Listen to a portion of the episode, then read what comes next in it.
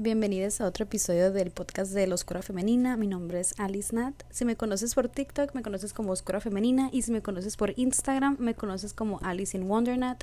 Y el día de hoy lo prometido es deuda. La semana pasada les subí un episodio que al parecer les gustó mucho, güey. Yo amé que les gustara tanto, de verdad, y que amaran tanto a mi tía Karina. Fue increíble. Gracias por mandarme sus mensajitos y sus respuestas y así. Pero en ese episodio les estaba contando mi tía, mientras me contaba a mí también que, o sea, cómo le había ido en su primera constelación familiar. Contexto, o sea, en mi familia yo soy la loca de las energías, de que yo me sentía incomprendida. Y yo ya estaba acostumbrada a eso, ¿sabes? Como de que, o sea, me tiran a loco, más no me tiran mierda, ¿sabes? Como... Entonces un día llega mi tía y me dice que ahora te entiendo. Y yo me quedé que no puede ser. De que al fin alguien en mi familia me entiende. Así me emocioné mucho y dije, ok, para que mi tía empiece a creer en las energías, en la espiritualidad, en todo este rollo, debió de haber estado cabrón, ¿sabes? Como de que lo que le pasó en esa constelación familiar. Entonces le dije, cuéntame todo.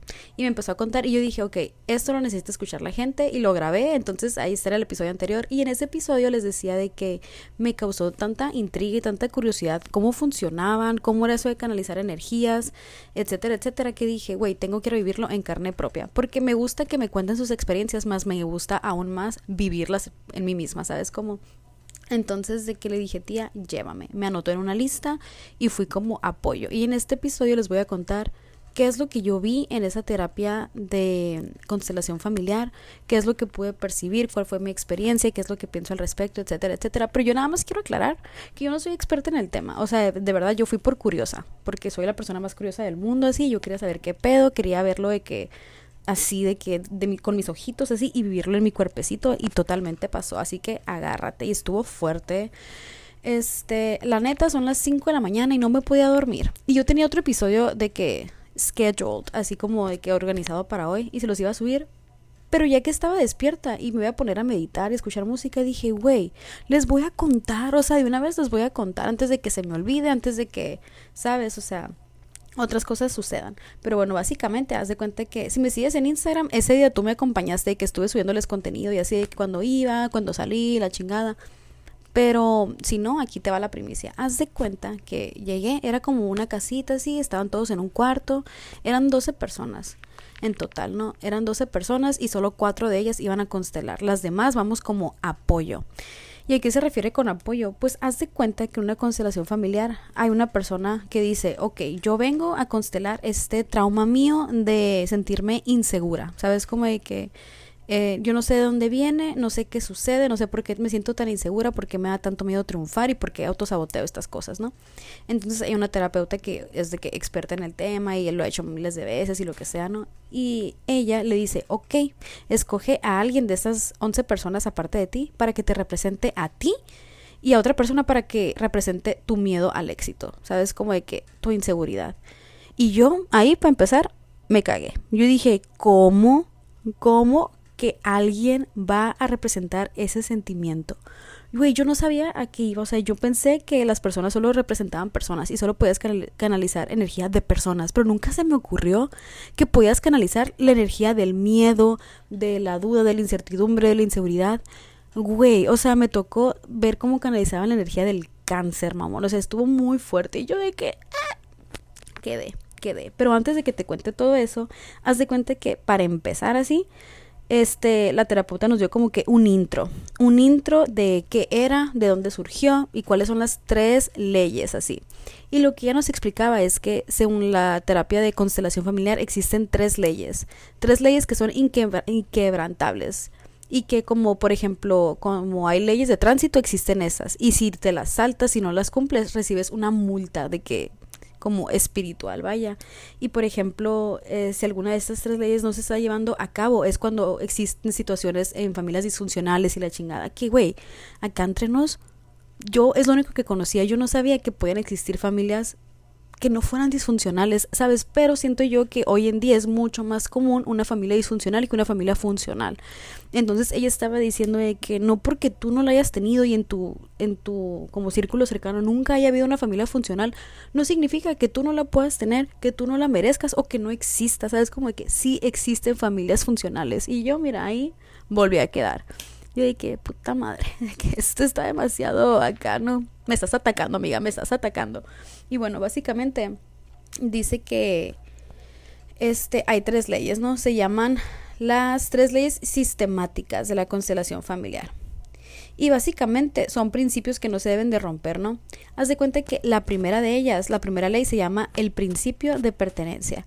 Y básicamente es como aceptar que tu familia es tu familia y que siempre va a ser tu familia, que tu familia núcleo, la que te tocó, la que escogiste, o sea, siempre va a ser, ¿sabes cómo? Ay, espérense, están tocando. Ahí vengo. Oigan, qué pendiente. De que clarito escuché que tocaron, no sé si sale en el podcast, ahorita lo voy a escuchar, pero escuché que tocaron la puerta, abrí y no estaba nadie. Y yo de que, ¿quién anda ahí? Y mi tati estaba despierto en la cocina, ¿no? Y yo de que, tati, me tocaste. Y él de que, no, me acabo de levantar, no sé qué, que ni fui para allá. Y yo de que, uh, a la verga, ok.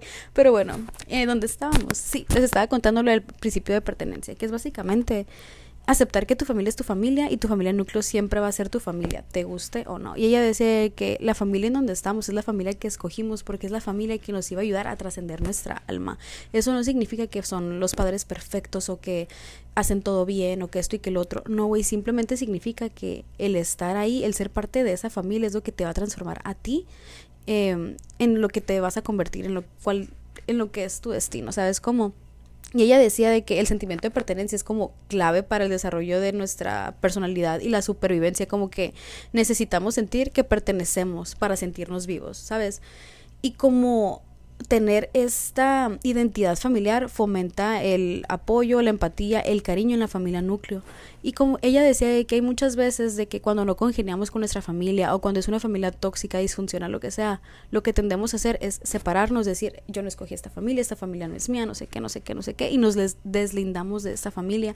Pero lo que estamos haciendo es simplemente romper con esta ley, lo cual genera, genera como que una multa espiritual de que alguien la va a pagar en algún momento, ¿sabes? Como y honestamente yo no sé cómo me siento al respecto, porque yo digo, pues ok, lo puedo llegar a comprender, ¿sabes? Como de que yo acepto a mi familia tal cual, pero incluso en mi familia cuando ha habido de que abuso emocional, abuso psicológico, de que, no sé, desacuerdos o toxicidad, nunca he llegado al punto de golpes o de, ¿sabes? O sea, cosas acá cabronas que no debemos tolerar. Entonces yo como que tengo ahí como que un pequeño, así como que ah, estoy entre la espalda y la pared porque lo entiendo. Entiendo que tenemos que tener una identidad familiar, entiendo que debemos aceptarnos tal cual, incluso si somos diferentes o no compartimos los mismos ideales o por ejemplo, si tu familia es súper religiosa y tú eres espiritual, ok, podemos congeniar aunque no creamos en lo mismo, ¿sabes? Pero hay veces donde de verdad se dificulta mucho y siento yo que se necesita de un puteramadral de madurez emocional para poder convivir con personas que no están en conciencia, ¿sabes? Como de que cuántas veces este la persona con madurez emocional es la que tiene que soportar y tolerar y decir, ay, ok, entiendo que no me entiendes, entiendo que estás, de que apenas en tu proceso, lo que sea. Súper difícil, súper, súper difícil. Entonces, este, como que a mí me causó cierto shock. Pero ella decía que, que básicamente es eso, o sea, como el ver a tu familia y decir, ok, los veo, soy parte de ustedes, me guste o no, yo nací en esta familia y siempre voy a estar con ustedes.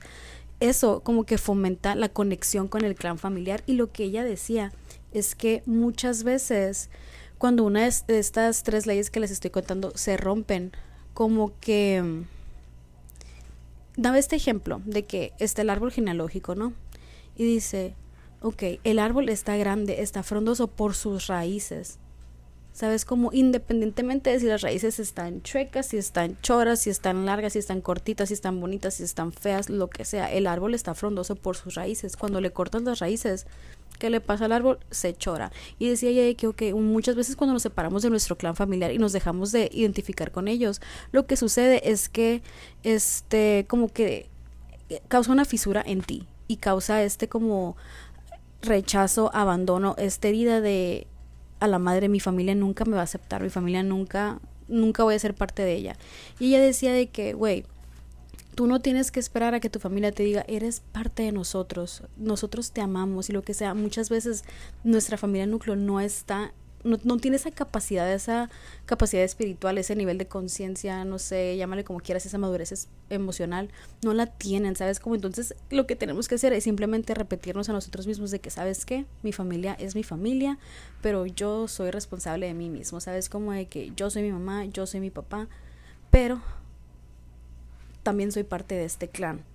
¿Sabes? Como, y me guste o no, siempre van a ser parte de mí y que lo llevamos en nuestro ADN, lo llevamos dentro de nosotros, lo llevamos en nuestra memoria, como, ¿cómo le llamaba? Como memoria genética o del colectivo familiar, algo así, estaba, estaba muy loco. Entonces, esa es la primera, ¿no? Y luego, la segunda ley era el principio de jerarquía y dice que era como el grado de autoridad o influencia que tenía un miembro en el sistema familiar. Sabes, como que la jerarquía establece un orden, ¿no?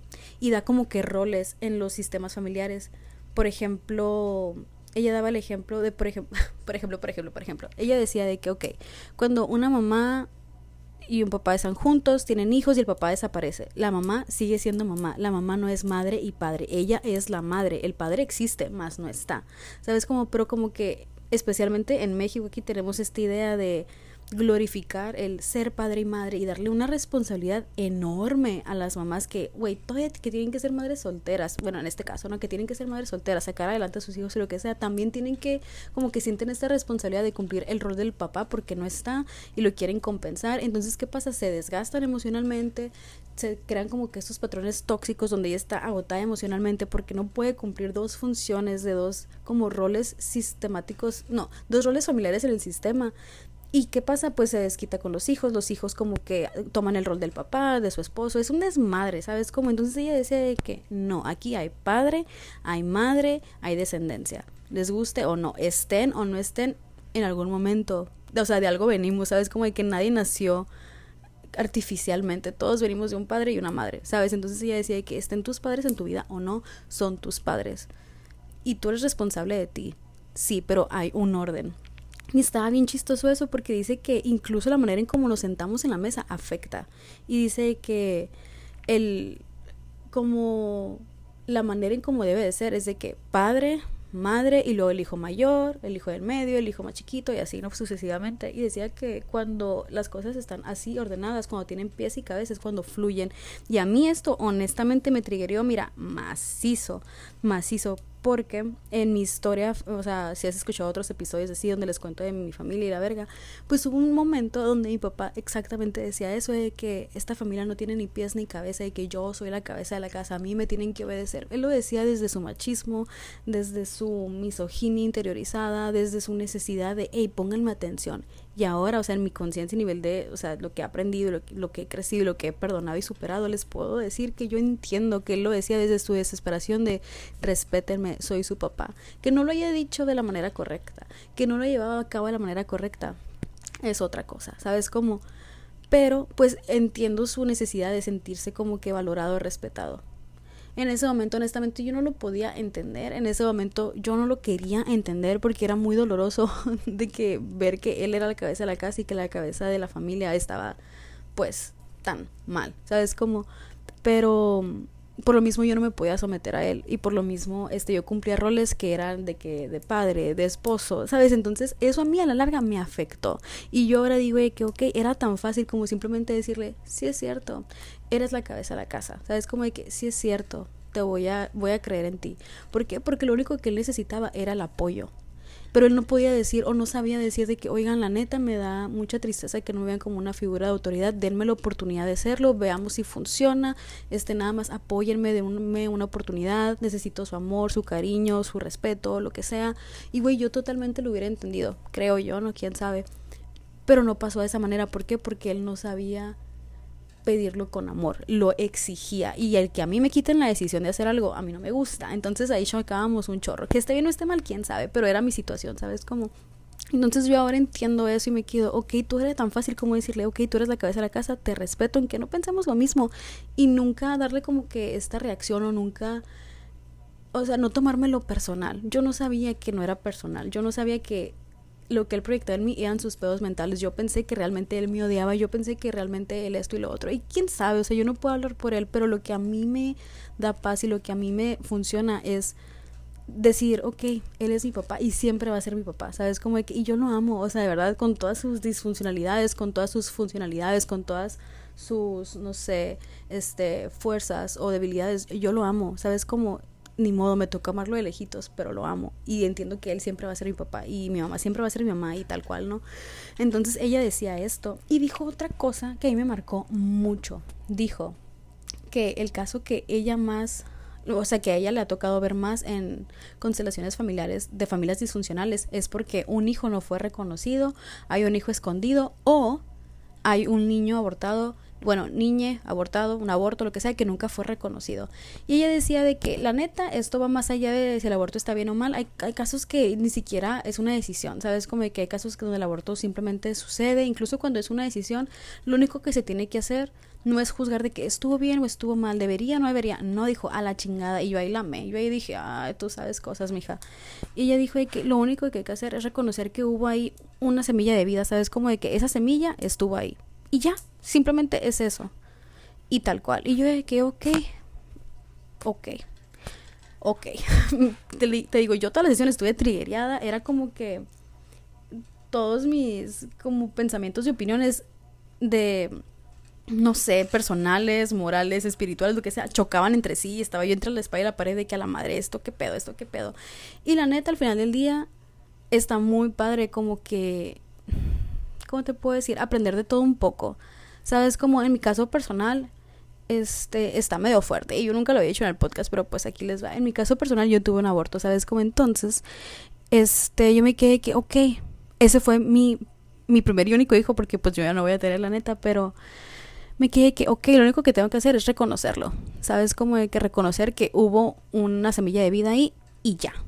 Eso es todo. Entonces, si algún día llego yo a tener otro hijo, va a ser mi segundo hijo. Y esto lo decía ella porque dice que cuando hay abortos, por ejemplo, y que fue el primero, cuando nace el, el siguiente hijo y que nace y que nace bien y todo este pedo, se le conoce como el primogénito, el primero, pero no es cierto, dice ella, antes de él hubo un sucesor que no llegó a vivir, que no llegó a existir tal cual como un humano, todo bien, pero existió como energía, ¿sabes? Como esa energía se queda ahí. Y si no se reconoce, el siguiente hijo, o sea, al que le llama primogénito, pero no, no es el primogénito realmente, va a cargar con este peso de que nunca le dio su lugar a su hermana, ¿sabes? Como, y me quedé que, ok, that makes sense. Y ya no se me hizo un punto interesante, yo te lo comparto, ya depende de cada quien si tomarlo o no. A mí lo que me gusta es como que que me expongan sus puntos de vista, aprender cosas de todos y como decir, ok, esto lo puedo ver, esto resuena, esto no. ¿Sabes? Como yo por eso se los cuento, no tanto por si está bien o está mal o qué es lo correcto o incorrecto, sino para que tú tengas la opción de decir, ok, existen todas estas posibilidades y de todas estas posibilidades yo escojo esta porque es la que más me da paz a mí, ¿sabes? Y ya, X, yo por ejemplo, en lo personal, desde que estaba chiquita y se los he contado aquí en el podcast también, siempre sentí que tenía una hermana mayor y siempre quise una hermana mayor y siempre quise una hermana mayor y siempre quise una hermana mayor. Y tuve a la Michi, la Michi es de que lo mejor que pasó en la vida, así, la amo un chingo. Pero es mi hermanita chiquita, ¿sabes? Yo decía, quiero mi hermana mayor, ¿por qué si tengo a mi hermanita chiquita? Y eso me causaba conflicto, ¿sabes? Como y por mucho tiempo yo me sentí de que entre muchas cosas así, con responsabilidades que no me correspondían y me las adjudiqué y era como que, ok, yo soy madre, soy esposa, o sea, yo, era, yo cumplía todos los roles ahí por mi complejo de salvadora también, ¿no? Pero después cuando yo cumplí 15 me enteré que tenía una media hermana y que realmente ella es mi hermana mayor, ¿sabes? Como yo le pregunté a la terapeuta de que, oye, pero si es media hermana, también funciona de esa manera y me dijo, sí, porque fue por orden de llegada, me dijo, ella llegó antes que tú y luego llegaste tú. Y güey, te lo juro, cuando dijo eso se quitó un peso de mi cuerpo que, o sea, no te lo puedo describir. Yo me quedé que a la madre, eso es lo que toda mi vida sentí, ¿sabes? Como de que el, a la madre nunca le di lugar a mi hermana, porque inconscientemente yo sentía culpa, o sea, inconscientemente yo sabía que ella existía y que no le estaba dando su lugar y que estaba adjudicándome sus responsabilidades honestamente a nosotras no se nos dio la oportunidad de convivir o decidir si podíamos eh, estar con ella, porque obviamente lo hubiéramos escogido así, a mí me hubiera encantado tener una hermana mayor y que conviviéramos las tres y la chingada, pero pues no se dieron las cosas así y ni pedo, todo bien. Pero el simple hecho de saber que ahora le puedo dar su lugar y decir de que ella es mi hermana mayor, aunque no esté en mi vida lo que sea, ella llegó antes que yo y todo bien. ¿Sabes? Como, como que a mí, güey, en lo, así en lo personal acá entre nos, siempre me hizo mucho ruido el ser la primogénita. Y me lo repitieron como 80 mil veces porque fui la primera nieta, se suponía, en ambas casas, de que en la casa de mi mamá y en la casa de mi papá. Y como ellos eran los hijos mayores, pues también fui que se suponía que la primera de ellos dos y era como que la hija mayor de los hijos mayores. Y siempre sentí algo raro y siempre que me lo decían como si fuera algo bueno yo de que sentí un pesar en mí de que y me daba mucha, mucha, mucha ansiedad. Entonces ahora darme cuenta de que soy la del medio, güey, tiene tanto sentido, o sea, de verdad tiene tanto sentido que me quedo yo y que, uh, me hubieran dado la opción antes para decirle a, a mi media hermana de que vente para acá, cumple tu función de media hermana, yo quiero ser hermana del medio. la neta está, estaría, estuviera, hubiera estado súper chilo, pero igual no cambio la experiencia de ser hermana mayor por nada del mundo, ¿sabes? Como que todo pasa por algo, pero te digo de que cuando me estaban diciendo esto en la terapia esta de constelación, yo me quedé de que, wow, todo tiene tanto sentido ahora y sentí un peso quitarse de mí. ¿Sabes? Como de que en mi cabeza yo ahora reconozco a mi media hermana como mi hermana mayor. Y eso cambió todo para mí. O sea, no tuve que hacer nada. Simplemente el, en mi cabeza ordenar las cosas de que mamá, papá, hermana mayor, yo y la Michi. Uf, uf, fue increíble. O sea, de verdad. Y este, la última ley ya se las voy a compartir para empezarles a contar lo otro. Y se los voy a contar rapidito, tampoco voy a meter mucho en detalle. Y si quieren saberlo me preguntan así de que por Instagram o lo que sea, y yo encantada. Pero para no hacerlo tan largo, pues sabes, la tercera ley es el principio de equilibrio. Y básicamente esto significa que debe haber un equilibrio entre, dar y recibir. Y ella decía, la única excepción que hay es cuando es entre padres e hijos, porque los padres le dan a los hijos la vida y eso es algo que simplemente no podemos de que cambiar. no podemos pagarles más bien. O sea, tú no le puedes dar vida a tu papá o vida a tu mamá porque te la tendrías que quitar a ti y eso no sería justo, ¿sabes? Como, pero ellos te dieron vida a ti sin quitarse absolutamente nada a ellos mismos. Entonces, eh, decía que cuando, cuando no hay un equilibrio, como que el sistema se fractura, se altera.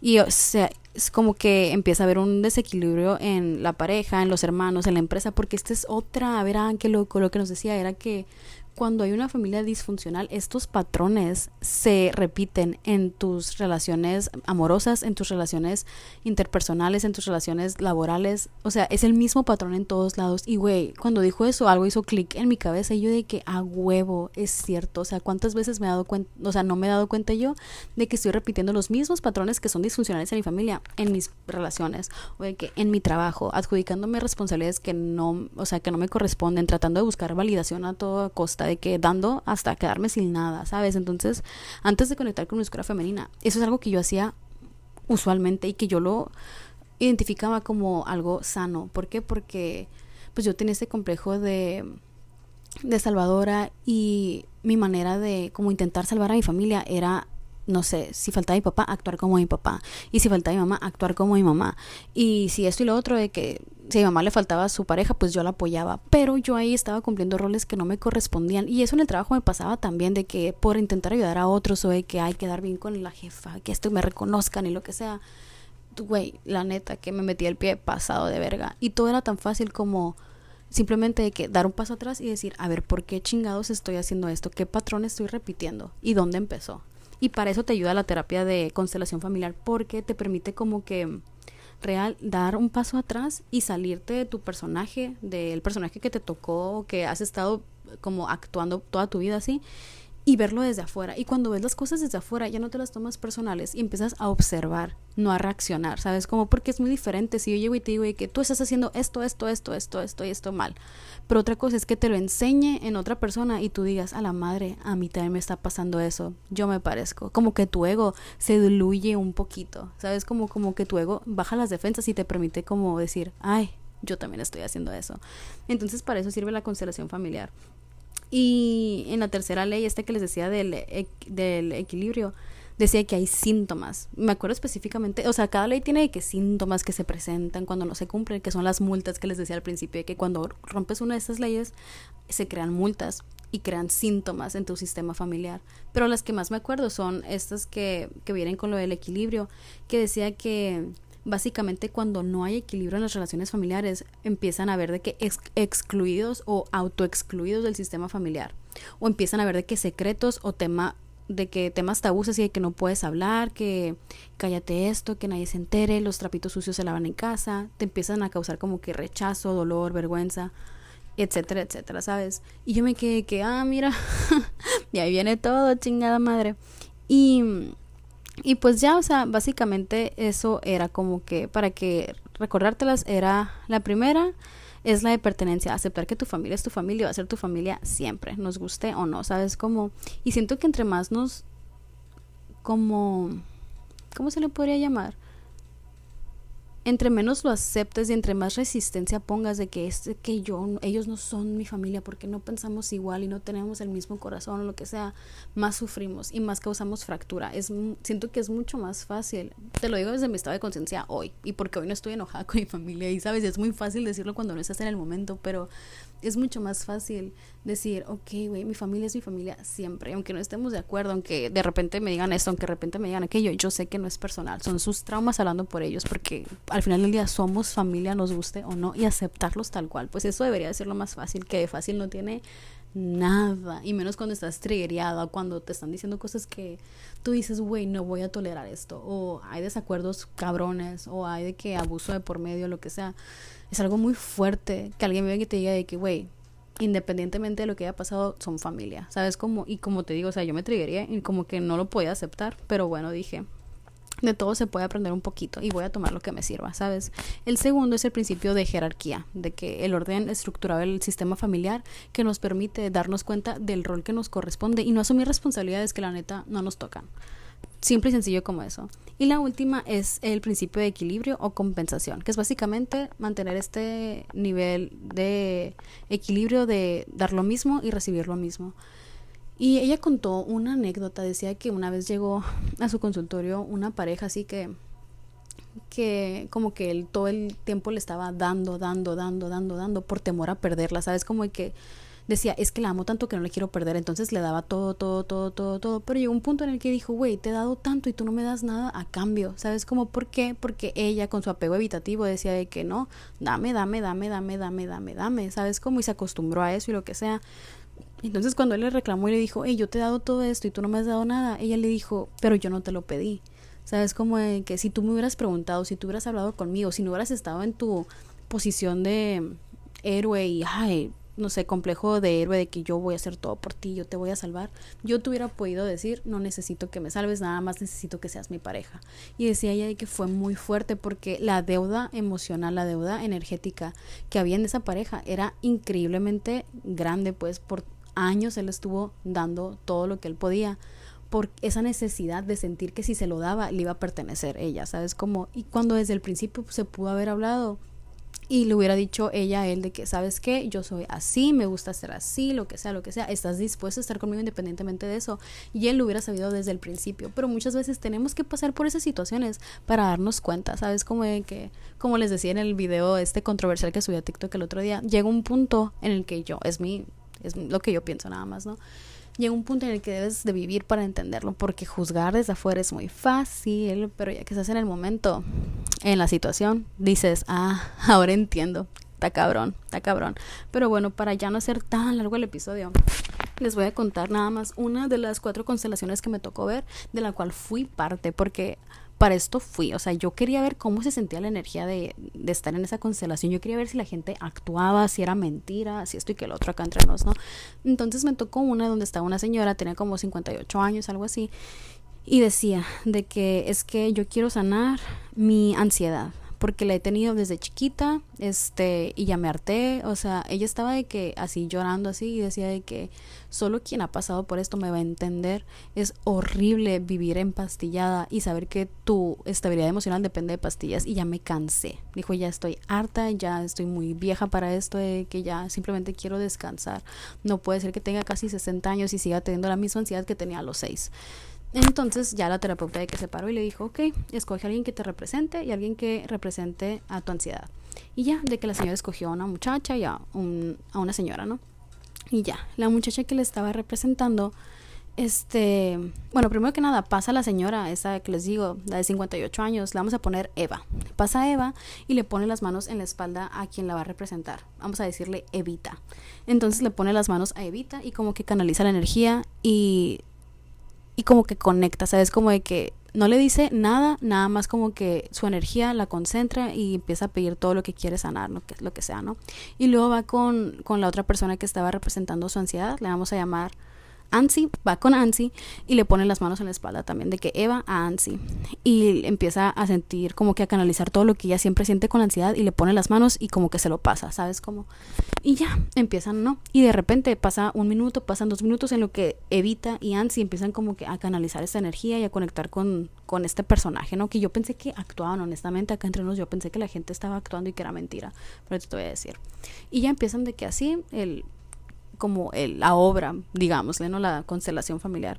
Y de repente, Evita, la muchacha que estaba representando a Eva, empieza como que así a decir de que ay es que me siento me siento muy ansiosa me siento así como que quiero vomitar como que me duele la mano como que esto y que el otro y la terapeuta dice ok ok y voltea con Eva la señora de 58 años y le dice escoge a alguien para que sea tu mamá y tu papá total los escoge y pasan la mamá y el papá de Evita no y en cuanto llegan fue increíble, o sea, de verdad, la muchacha que estaba eh, canalizando la energía de Eva, o sea, Evita, empieza a actuar como niña, de que jugar con las manos y como que en cuanto se ponen los papás atrás de ella, sabes, como de que, así como que niña chiquita, niña chiquita. Y las personas que estaban representando a los papás, como que muy fuerte, como que la cara así enojada. Enojada, enojada, enojada. A ellos no les pusieron las manos en la espalda ni nada, ¿no? O sea, nada más los escogió y pasaron. Y como que así. Y les decía a la terapeuta, ¿qué sienten? Y la señora que representaba a la mamá dijo de que no siento nada, nada, pero estaba con cara así como de que ida, enojada. Y el papá como que estaba viendo a la niña así. Y entre más la veía, mientras más veía Evita, Evita se hacía más chiquita, más chiquita, más chiquita, así. Y enojado también. Y la terapeuta le dijo de que algo pasó entre tú y tu papá, no sé qué, mm, estuvo raro este pedo, pero esto no lo vamos a solucionar hoy porque no tiene que ver con tu ansiedad en sí. Y ya como que la señora se sacó de onda, pero le dije que, ok, ok, pero le dijo con mi papá todo bien, o sea, no hubo problema. Y la, y la terapeuta le dijo que eso es tema de otro día, ¿sabes? Como de que así, tal cual. Y ya le empezó a decir a la señora que estaba interpretando al papá, le dijo que, ok, dile, este, evita, lo siento mucho, hice lo mejor que pude, eh, lamento haberte lastimado, lamento haberte robado de tu infancia, bla, bla, bla, bla, bla. Y se lo decía, ¿no? Y la muchacha que estaba, de que actuando Evita, o canalizando como Evita, como que se le quedaba viendo así, pero volvía así a actuar como niña y le decía que sí, te perdono, pero seguía como niña, ¿no? Y ya le dijo la terapeuta a la señora que estaba actuando con el papá, le dijo que usted vaya a sentar, aquí, aquí ya no pinta, usted no es de hoy. Y se quedó la mamá, Evita y la ansiedad, ¿no? Y ya. Y luego le dice a Evita de que voltee a ver a tu mamá. Y le decía, no puedo, no la puedo ver, no la puedo ver, no la puedo ver, me da miedo. Y la señora que estaba actuando como la mamá de Evita se le quedaba viendo así pero con cara enojada. la terapeuta le dijo, ¿tú qué sientes? Y le dijo, la verdad me da mucho coraje verla así jugando, tan chiquita, me desespera, me desespera. Y la señora, güey, se soltó llorando, así de que la señora real, o sea, la que fue a canalizar, la que fue a la terapia y todo eso que quería constelar, estaba llori, llori, llore, porque resulta y resalta que es exactamente lo que su mamá le decía de chiquita. Y para no hacértela mucho de, de Pex, este, estuvo la terapeuta ahí de que diciéndole cosas de que dile evita esto y que evita necesita escuchar estas palabras de tu boca, ¿sabes? Como, pero la que estaba canalizando a la mamá como que no podía decir nada, estaba callada, así como de que es que no siento nada, nada más me desespera, no siento nada, nada más me desespera. Y dijo, ok, ok. Y para esto yo me sentía así así como rara, honestamente, las constelaciones de antes como que me daba mucho, o sea, yo soy muy sensible pues a las energías, entonces sentirlo me daba mucho así como tristeza o sentía yo lo que estaban sintiendo las personas que iban a constelar. Pero en esta ocasión en particular me sentía muy seca, así como que a mí lo que me preocupaba era ver a la niña chiquita, ¿sabes? Como de que no me importaban los papás, o sea, ni los volteaba a ver. Yo estaba enfocada en la muchacha que estaba jugando a Evita, o bueno, de que canalizando a Evita, ¿sabes? Como y yo de que pobrecita, de verdad nada más la quería abrazar porque se veía asustada y así. Y yo de que, ay, me preocupa ella, pero no con tristeza, sino con preocupación de pobrecita, así, ¿no? Y en eso que voltea la terapeuta y me dice, tú, vente para acá. Y yo de que, hijo eso. Y yo estaba bien nerviosa porque yo decía, güey, ¿qué voy a actuar? ¿Qué voy a decir? ¿Qué voy a hacer? Yo no sé. A mí no me prepararon para esto, no me llegó el diálogo, no me llegó el guion, ¿qué pedo, no? Y ya me levantó y me dijo, y que ponte atrás de la mamá. Y yo de que, ahí te voy. Y me puse atrás de la mamá.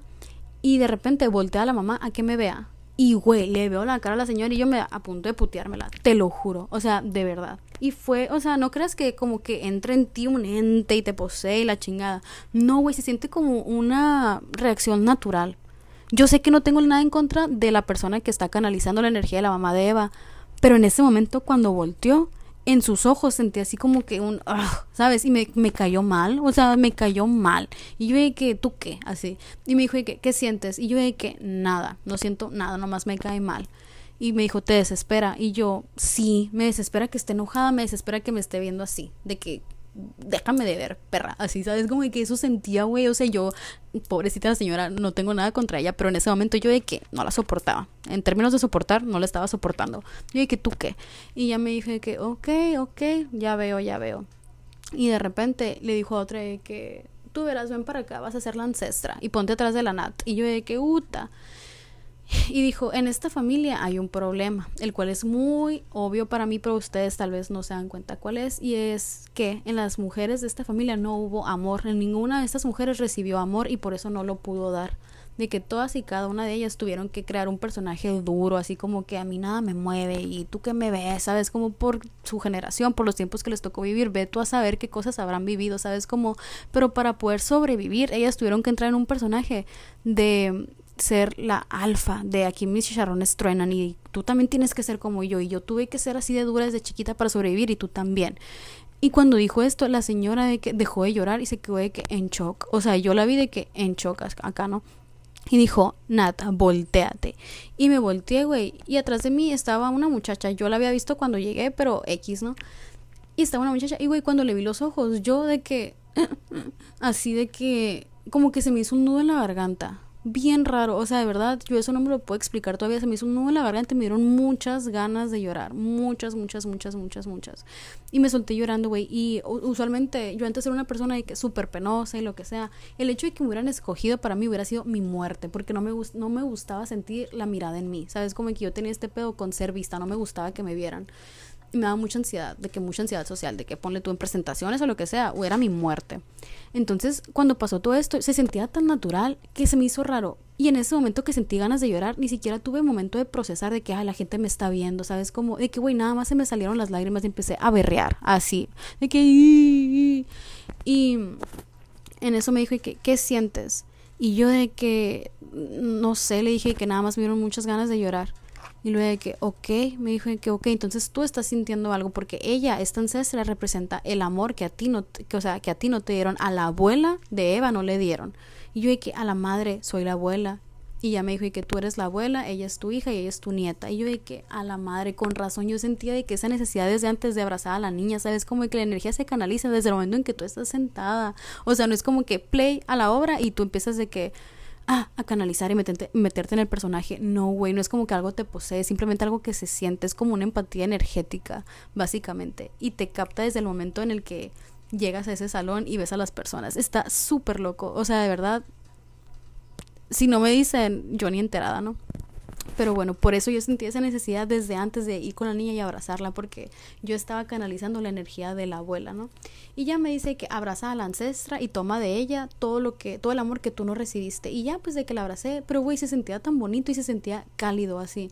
Entonces ahí me quedé un buen rato un buen rato y te lo juro que yo no tenía ni cabeza para pensar, todo el mundo me está viendo, qué estoy haciendo, qué soy, qué está pasando. No, güey, estás como que hay tanta energía canalizada en ti que no hay lugar para tus pensamientos. Está bien loco esa madre, que tendrás que vivirlo para entenderlo.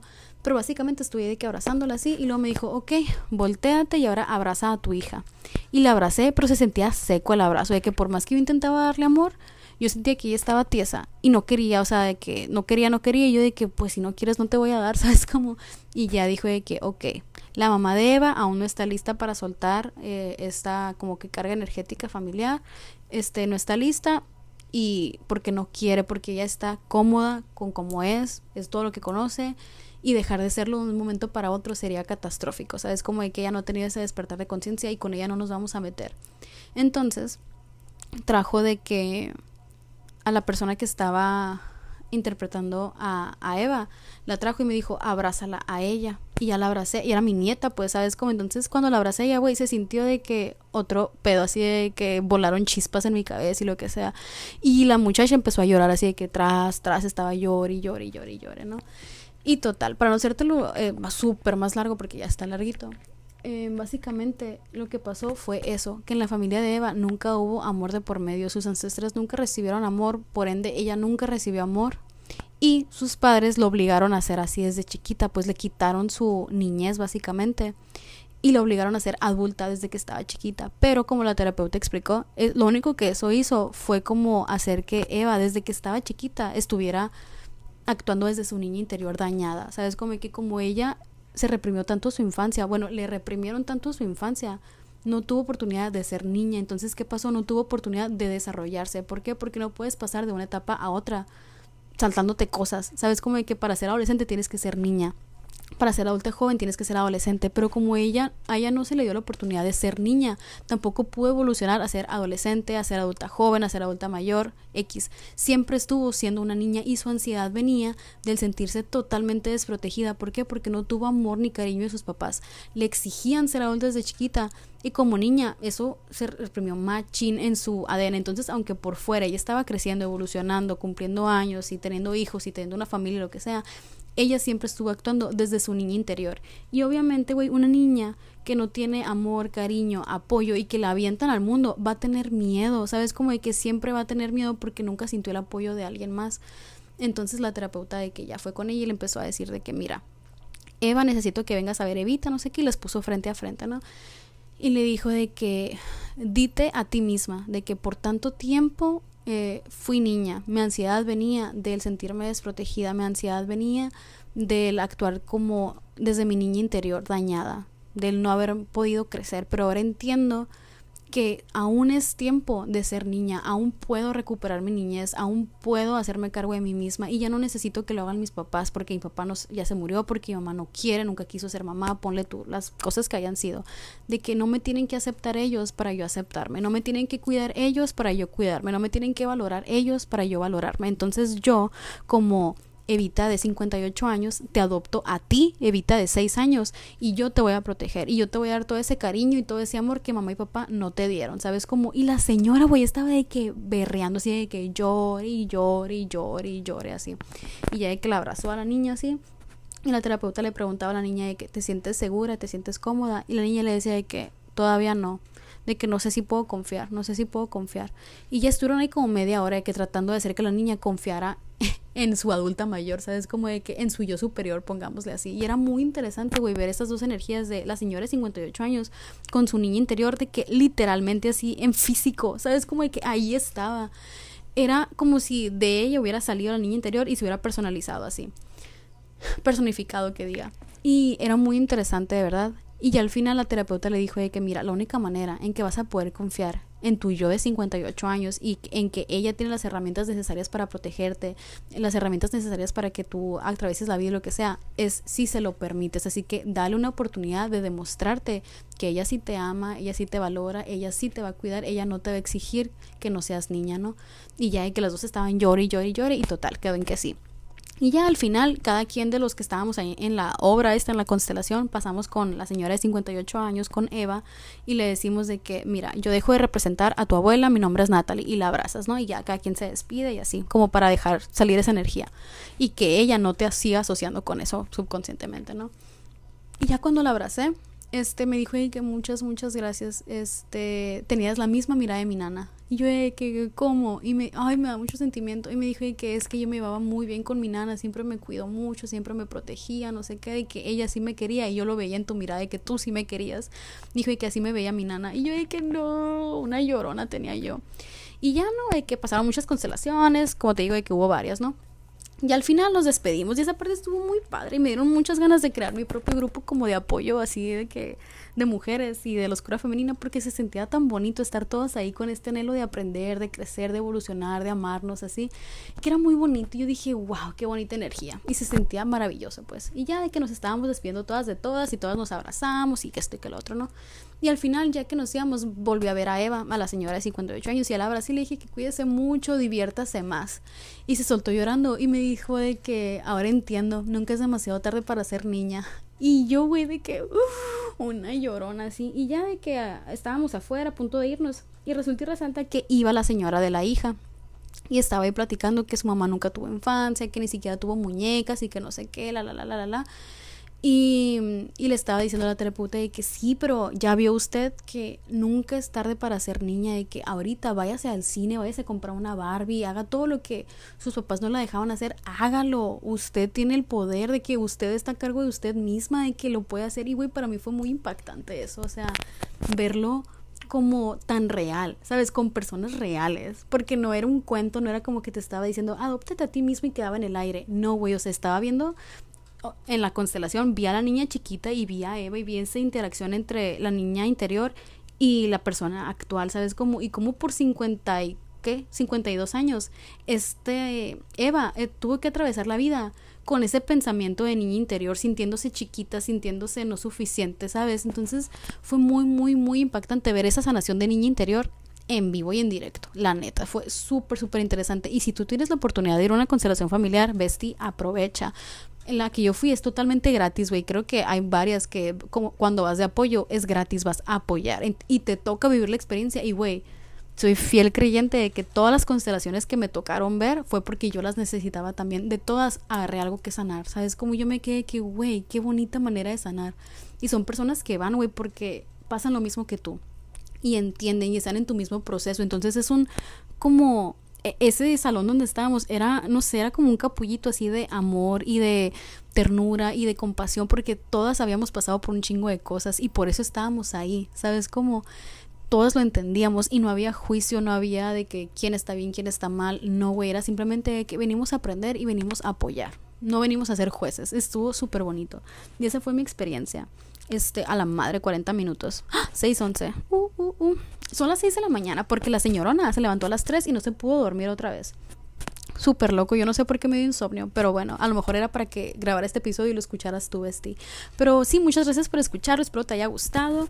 En el próximo episodio sale la tocaya, porque estuve aquí una semana, si me sigues en Instagram, pues viste acá. Estuve una semana aquí y tuvimos pláticas muy fuertes. Y en una de esas, este, estábamos hablando de los influencers y cómo eh, seguir luchando por nuestros sueños cuando... Bueno, no luchando, seguir creyendo en nuestros sueños es como difícil cuando no ves resultados rápidos y cuando las cosas no pasan tan rápido como tú quieres. Pero muchas veces es porque hay algo ahí que nosotros estamos haciendo para autosabotearnos y no nos damos cuenta. Y está súper interesante. Y está muy orgánica porque real era una plática que estábamos teniendo y le dije, güey, esto va para el podcast y lo grabé. Y tal cual. Así que te va a tocar estar de que en mi cuarto con nosotras platicando y así pero se los voy a subir la próxima semana y así. Si tienes algún capítulo que te gustaría, o sea, algún tema que quieras que yo hable en el podcast, lo que sea, o en videitos que te lo explique en TikTok o en Insta, de que manda de mensaje, yo, güey, encantada, ya sabes. Esta semana empecé un trabajo nuevo, como vieron en Insta, eh, entonces no he tenido mucho tiempo, pero yo soy fiel creyente de que todo pasa por algo y la neta ahorita estoy aprendiendo mucho sobre quines mayas en el trabajo, así que va a estar increíble y también se los quiero compartir. Pero bueno, muchas gracias por su apoyo, gracias por mandarme mensajitos, gracias por escuchar el podcast, gracias por mandarme sus buenas energías, este, gracias por comprar el libro, gracias por seguirme en TikTok, en Instagram, donde sea, gracias, gracias, gracias. Y de verdad, yo lo que sea que me deseen, se los deseo 58 mil veces más, de verdad.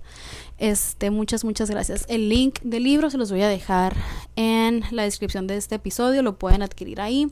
Yo usualmente no le hago promoción, pero van a cambiar las cosas, van a cambiar las cosas porque yo sé lo que ese libro vale y yo sé lo mucho que les va a servir. Entonces, si tú quieres empezar como a, trabajar en ti, en trabajo de sombra, conectar con tu oscura femenina, pero no sabes cómo, ahí te cuento todo mi proceso, güey, de que cómo fue mi proceso de conectar con mi oscura femenina.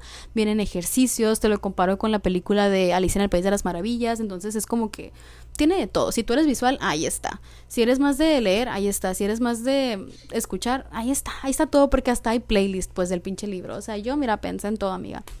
Pero bueno, este, ahí se los voy a dejar. muchas, muchas, muchas, muchas, muchas, muchas gracias por su apoyo. Espero tengan un día fabuloso, majestuoso. Y em, pues así, nos vemos a la próxima. Bye.